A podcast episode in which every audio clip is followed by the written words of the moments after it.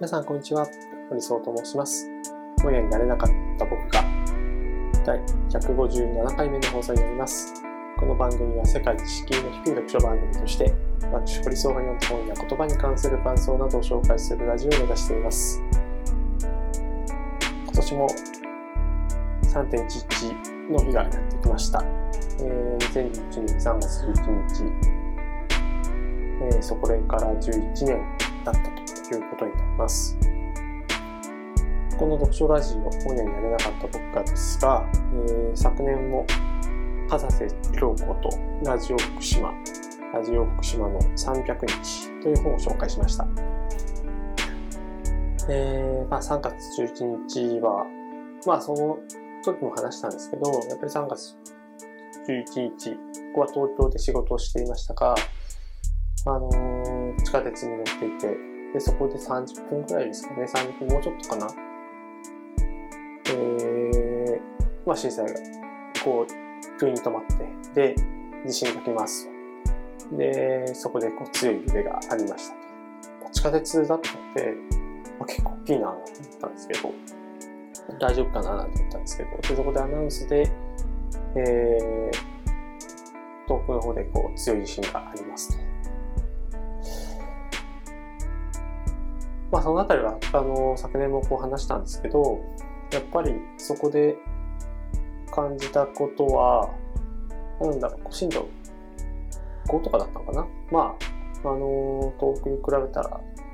大きくはないにせよ、やっぱりこうみんな混乱したし、僕自身もこう、閉じ込められて怖い思いもしたし、で、家族は無事なのかなとか、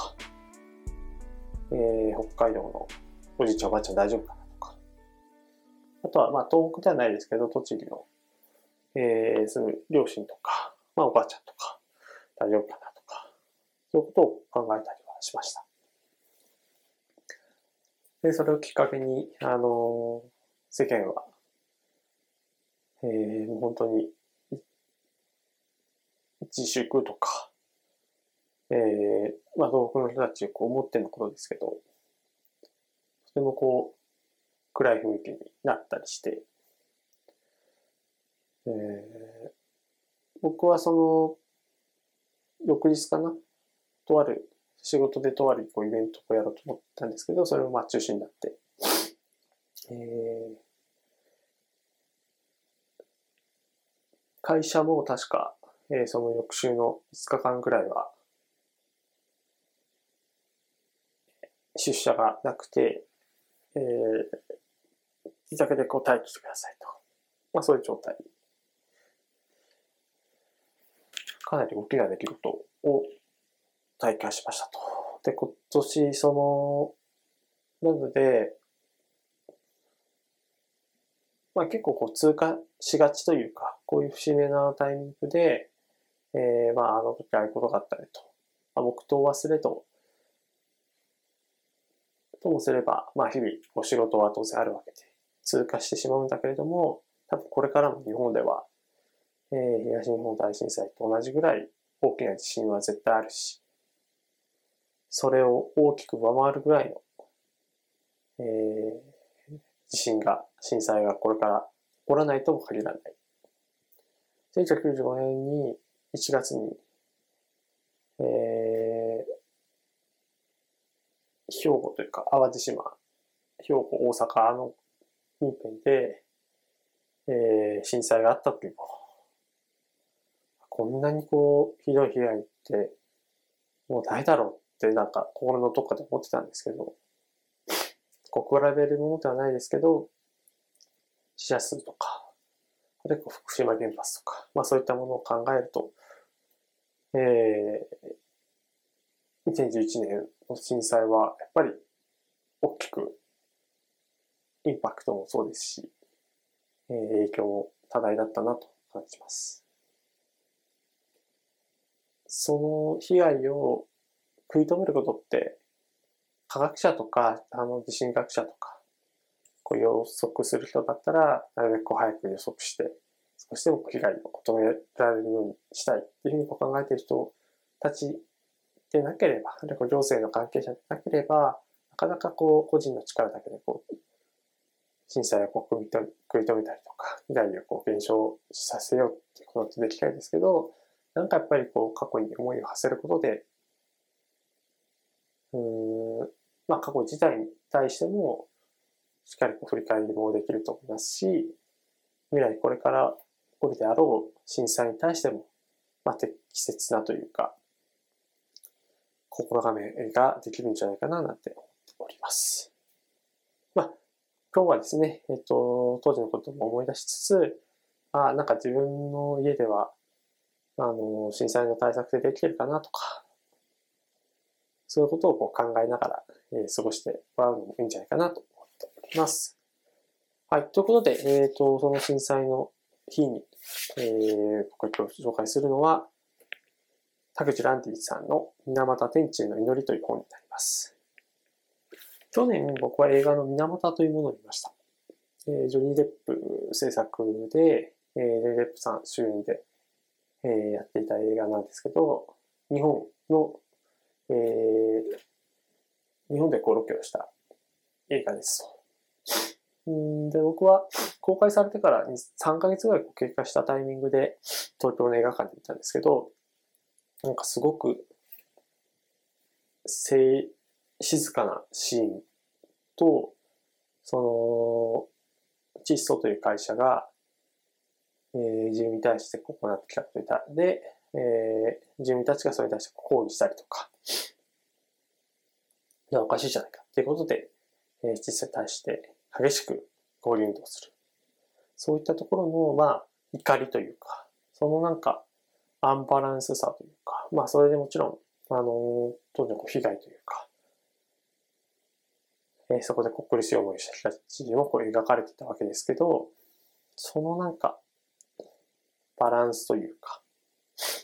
こがなんかやっぱりすごく印象的というか、あ見見てよかったなというか、で、その時になんか直感みたいな感じ、なんか僕がこれをこう、福島とかに結びつける愛に結びつけるわけじゃないんだけど、でも直感みたいな、なんかその感覚で、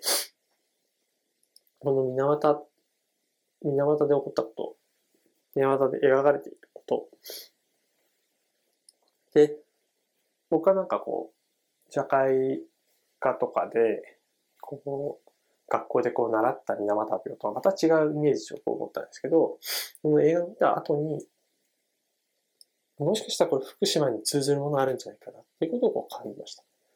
実際その水俣天地への祈りの中では、福島県に対する言及もあります。えー、例えばですけど、うん第3章、水俣の祈りというところで、えー、田口蘭ディさんは、小畑正人さんという方に手紙を送って水俣のことを聞こうとします。で、えー、再びの再会をこう祈っているところなんですけど、まあ、福島さん、えー、小松さんにこう、大したに手紙を書くんですね。えー、今回、水俣白川店に岡田さんがいらっしゃると伺って、私もこういうプログラムを情報に行くことにいたしました。夏以降、福島には何度か足を運んでいます。尾形さんもご存知で、福島第一原発の事故によって福島県は広域に放射線汚染されました。私は4月13日に原発から20キロ圏内の避難区域に入り、取材をしてきたのですが、それは、それはひどい状態でした。この地域では牧畜が盛んでしたが、政府は20キロ圏内の動物を外に連れ出すことを禁じたため、残された牛たちが見らかし、無残な姿で死骸となっておりました。無敗臭が畜舎や牧場に立ち込み、宇治が湧き、生が飛び、畜舎の中では何百頭のもの牛が貝羽桶に首を突っ込んだ状態で死んでおりました。えー、私の友人は、えー、飯舘村で自然農協を営んでいました。森に囲まれた彼女の家の庭や薬草園や鳥小屋があり、裏の湧き水の場所には小さな山椒が住んでいました。でも3月12日に起こった水素爆発で飛散した放射性物質により、彼女の家の軒下では70マイクロシーベルト、毎日の高い放射線が計測されます。これはほぼ数日で年間の被爆限度量を超えてしまう数値なのです。裏山は30マイクロシーベルトで、これは20キロ圏内よりも多いほどです。彼女は大切に守ってきた畑、田んぼ、美しい森、すべてを一瞬で失いました。もうここで人間が暮らせないほどに汚染されました。でもそれは全く目に見えません。何一つ変わらない風景に囲まれながら周りは危険だぞ、死ぬぞと言われ続け、友人は気が変になりそうだと言っています。えー、水俣は、えー、水俣病は一瞬で、えー、人々の生活を変えたわけではなく、うん、だけど、どちらもこう人災という側面、人の手によって、震災の場合は、地震がきっかけ、天災がきっかけだったけれども、それ、そこにこう、かかる影響というか、インパクトにこう加担したのは、人がこれまでこう、やってきたことであったりだとか、その時の対応のまずさだったりとかっていうのがあることに鑑みると、今、水俣と、えー、福島の何らかのこう共通点みたいなのが、個人的にはこう見えてくるような感じがしました。なので、えっと、今日は、えー、震災とは少し関係ないかもしれないんですけど、まあ、水俣のことをこう考え、の本を紹介しながら、えー、ちょっとこう震災についても、なんとなくこう、共通点というか、思いをこう馳せるような時間になれたらなと思っています。えー、まずですね、この本すごく良くて、あまりこう、えー、こう2021年9月発売された本ですけど、あんまりこう周りでこう読んでる人って聞いたことがなくて、まあ、僕がこう知らないだけかもしれないですけど、ぜひですね、えっ、ー、と、図書館とかでも構わないので、えー、手に取って読んでもらいたい本だなと思って、本当になんか、タクジランティさんが足をこう運んで、いろんな人にこう話を聞いたりとか、いろんな人って言ってもそんなたくさんの登場人物がいるわけじゃないですけど、えー、タクジランティさん自身が、えー、大体自身はこう小説家としてこうやってきましたけど、えー、まあ、人間の心や宗教、社会問題とテーマにフィクション、ノンフィクションを聞きながら幅広い執筆活動を続けていると。で、ノートとかでも、えー、アカウントを持っていて、マガジンを、えー、やっています。え原爆とかそういった問題をやったりとか、え福島に関する、えいろいろなこうテキストもこう書いていたり。僕もそんなに、えこの本に出会うまでは、え田口さんのテキストを読んでいなかったんですけど、えー、すごくなんか地道にこう取材されている田口さんの姿勢って、やっぱり大切というか、田口さんのこうフィクションの世界に行くか、ノンフィクションの世界に行くかっていう、そういう定義はさておき、えー、作家という職業の人が、えー、そういうふうにこう丁寧にいろんなものをこう見つめていくってことは、で、それをこう、いろんな人にこう伝えようとするっていうことはすごく重要なこと。それはこう、メディアでテレビやとか新聞とかで、えー、福島ってこうだったねってこう検証することとは違う視点を確実に、えー、提供してくれるものだと思うし、田口さんのこう視点や思考をこう追体験することによって、また別の側面をこう自分の音としてこう捉えることができるんじゃないかなと思います。で、えっ、ー、と、言ってみれば、水俣病事件とは何かっていうことが、えー、本の終盤に出てきます。水俣病の発生が確認されてからすでに65年が経過しました。これはあの、えー、三河裕太さんっていうんですかね、えー、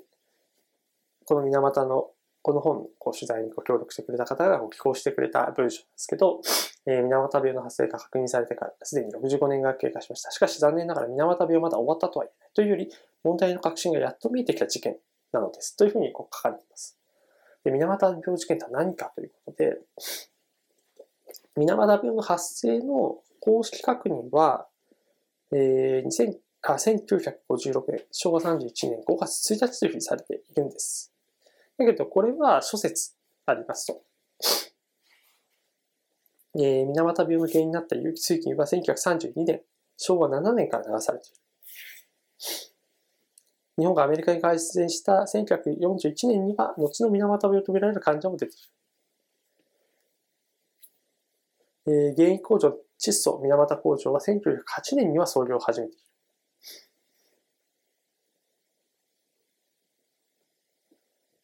だから水俣病窒素、水俣工場排出の有機水銀による汚染と捉えるならば昭和7年を起点と考えるべきでしょうし、窒素によってもたらされた近代化の矛盾の極点として水俣病を捉えるならば昭和41年を起点と考えるべきでしょう。しかし、疫病、後の水俣病が発生したという社会認識が生まれたのは1956年なんです。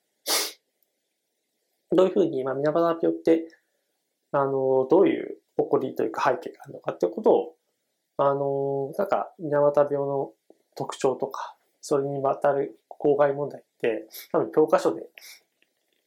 2ページぐらい、四日市自喘息とか、いろいろなこう、公害の問題と、あのひっくるめて、えー、授業でこう習って気がするんですけど、それをちょっと深掘りしていくと、そういった側面も見られるし、じゃあ、水俣って何なのかっていう、水俣病ってどこで生まれたのかっていうことを考えるときに、え患者発生の場所は知らん、えー、知らん、これなんて言うんだっけ？ちょっと待ってください。ちゃんとこれは、しっかり、まあ、大事なところなので。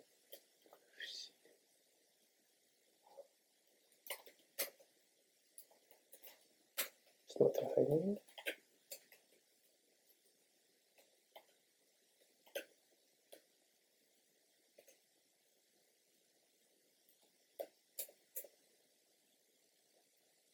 知らぬいか。知らぬい、知らぬいかって言ってますね。えー、で、知らぬい会というところと書いてあります。ただ教科書に載ってるのが八代会っていう書いていて、えー、これは九州本土と天草の新島に囲まれたこの海は狭い北側と広い南側で底質、海流、生態系も異なっていますが、この南半分が南、水俣病の事件の舞台です。ですから、水俣病は水俣で起こったという認識は明らかな間違いです。水俣病の原因工場は水俣にありますし、初めの頃の患者も水俣で発生していますが、しかし、南部白縫海を囲む熊本県と鹿児島県の2県の十数市町村に及ぶ非常に広範な地域の人たちが水俣病患者になっている。これも、えー、水俣に行けば、まあ、水俣病患者に入るのかっていう、なんかそういうイメージですけど、実際はまあそんな単純なものではなくて、えー、かなり広い範囲でこう影響。まあそれは、つまり、それぐらいこう広い範囲で、えー、の海におけるこう生態系が侵されてきたということを意味している。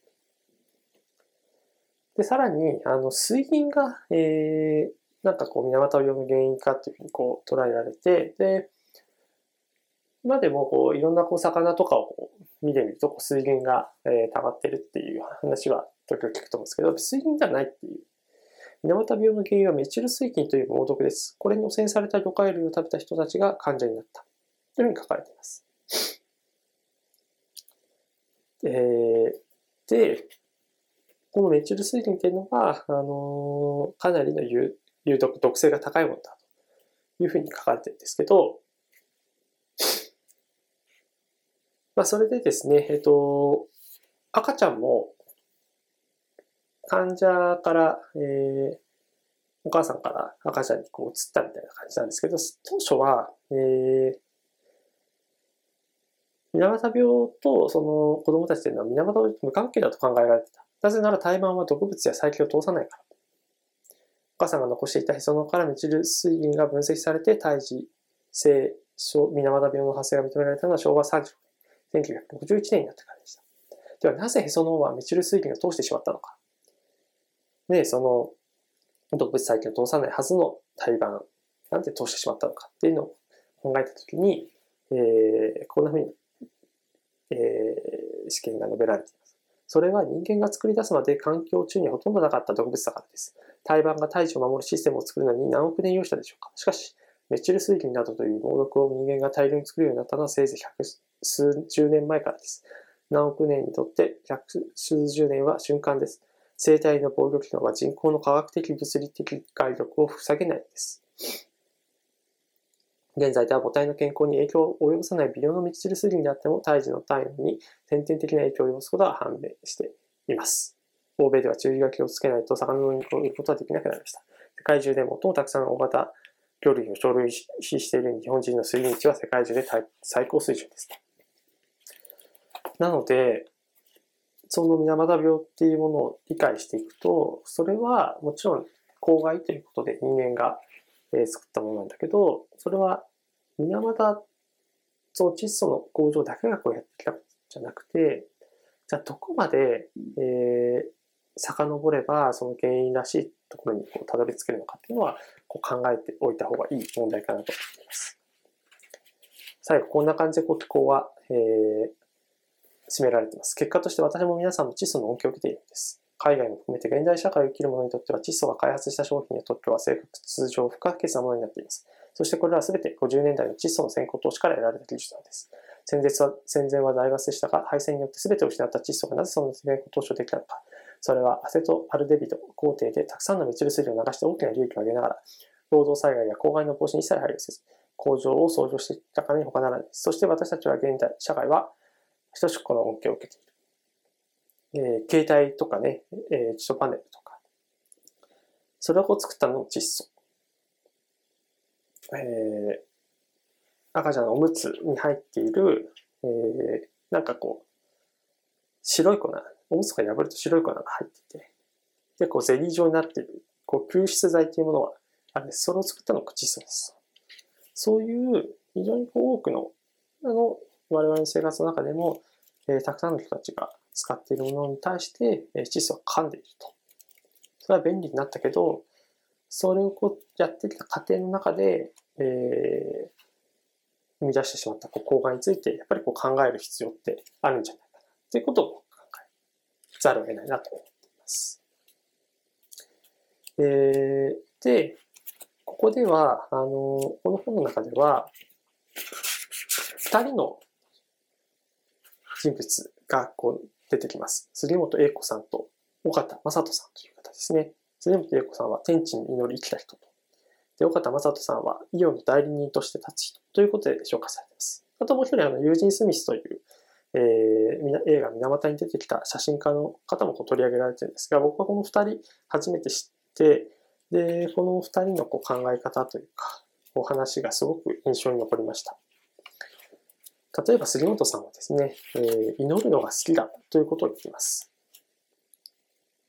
祈るんですということを言ってるんですね。えー、杉本さんが一番好きなことは何ですか？素朴な質問だった。それを彼女はこう答えた。祈りです。私は祈りが大好きなんですよ。と。私ら漁師は昔から何にでも祈るんです。船の上でご飯を食べるときは自分の弁当がほんのちょこっとですが海に差し上げます。魚に差し上げます。そこへ行ってもその土地の神様に挨拶して、食べるときはちょこっとおまけしてお祈りしております。どういうお祈りをするんですか？という質問に対して、どういうっていうかお経も読みませんから、普段の言葉で話しかけるんです。それが私らにとってのお経です。この祈りっていうのが、杉本さんの祈りというのが、何ですかね、その、水俣の人たちが抗議運動をしてている中で、まあこれは尾形さんもこう話されてるんですけど、なんかもちろんその原因を作った窒素は、えー、構造的な問題を作り出したとして、えー、なんかこう抗議されるべき存在なんだけど、それはこう続いたこと、その住民たちもこう反対運動を続けていくことによって、自分たちはなんかこう矛盾したことをこう抗議しているんじゃないかみたいなことにこう気づくんです。あるいは抗議することに対して、国が何か、国やこう窒素が何かしらこう保障することに対して、えー、まあ期待している側面もあったりとか、あるいは抗議をするという行為自体になんか自分たちのこう存在意義みたいなのを依存しているんじゃないかということをこう気づき始めます。まあ、それは、まあ、かなり、ね、当人たちにとってのすごい厳しい見方なんじゃないかなって思わないところもあるけれど、それはこう、やっぱ長い歳月をこうかけてやってる。これがなんか1年とか2年とか、まあ1年2年でも長いですけど、早く終わるものであれば、えー、そんなにそういった小罪悪感に苛まれることないかもしれないけど、えー、例えば、あの、水俣病に限らず、栃木県の日本最初の公害と言われた、えー、足尾銅山による、えー、購読に関しても100年事件と言われる。国が認めるまで100年くらいの月日が経ったと言われるように、公害の問題が、あの国が責任を認めたりとか、公害だと認定するまではすごく時間がかかる。実際その国も、さっきあの窒素が、えー、生み出してきたこう技術とか、それに伴うこう製品とかによって多大な恩恵を受けている側面はあるし、経済活動とか、いろんな人たちにとってプラスの影響をやっているところが、を、いとも簡単に潰すわけにはいかないという、まあそういうこう打算的なこう意図も。だけどそれは、さっきあの、福島原発の、えー、例を挙げましたけど、そういう人、人少数の人たちが、えー、少数ではないですね。あの、一部の人たちという表現の方が正しいと思いますが、えー、村や町を捨てざるを得ないような状況に追いやられる。でその人たちが、えー、大事に守ってきたものを一瞬でこう奪われてしまうということにつながる。水俣の方たちも、えー、場所をこう移る、移った方もいたりするし、そこでこう、ずっとこう暮らしつつも、えー、まあ、窒素と、えー、小学のこう解決金、一段金でこう和解をして、まあ、これでまあ、なんとか切り替えてやっていくしかないって思う方もいたりして。なんかそういう中で、人々も、経済、その自分たちの生活とか、その恩恵、そこで窒素で働いていたりするわけで、で、窒素がこう働いていて、で、取引先として、いろいろなこう、エコシステムが、あの、地元の企業にはある中で、必ずしも彼らとこう戦うことだけが解決したんじゃないっていうことをこう感じてはいる。自分たちの生活をしなくちゃい。その中で、こう、いろいろなこう矛盾の活動がある中で、えー、杉本さんが言っている、この祈る、祈るという言葉の意味。2006年4月29日に、えー、水俣病新たな50年のためという大規模なイベントが日比谷でこう開催されて、早々行列というものがありますで。それはデモではなくて、黙って粛々と歩くだけですと。日比谷から、えー、その旧窒素本社ビル前まで歩く。何にもこう、訴えるわけではない。で、えー、一人の青年が自転車を押し押して近寄ってきたと。でどうしてこんなに静かに歩いてるんですか？これじゃあ何のために歩いてるかわからないですよ。これはデモなんでしょ？とこう言われた時に杉本さんは静かでいいんです。今日は亡くなった人と共に歩いてるんですから静かでいいです。でもこれじゃ何も伝わらない。もっと大きな声を出して叫ばないと。もっと主張しないと。青年はなぜか怒っていたと。で、杉本さんは立ち止まって。え、私たちはもう十分主張してきました。今日は亡くなられた方たちと祈るために歩いてるんです。ということを言ったんですね。祈るって何のためにするのかっていうことを考えたときに、時々ありますよね。こう神社とかお寺とかで、えー、お賽銭入れて祈ったりとか。あるいは、あのまあ、日々仕事をしてる時も、ああ、これうまくいきますように、みたいなことを祈ったりとか。まあ、その祈りと、杉本さんたちが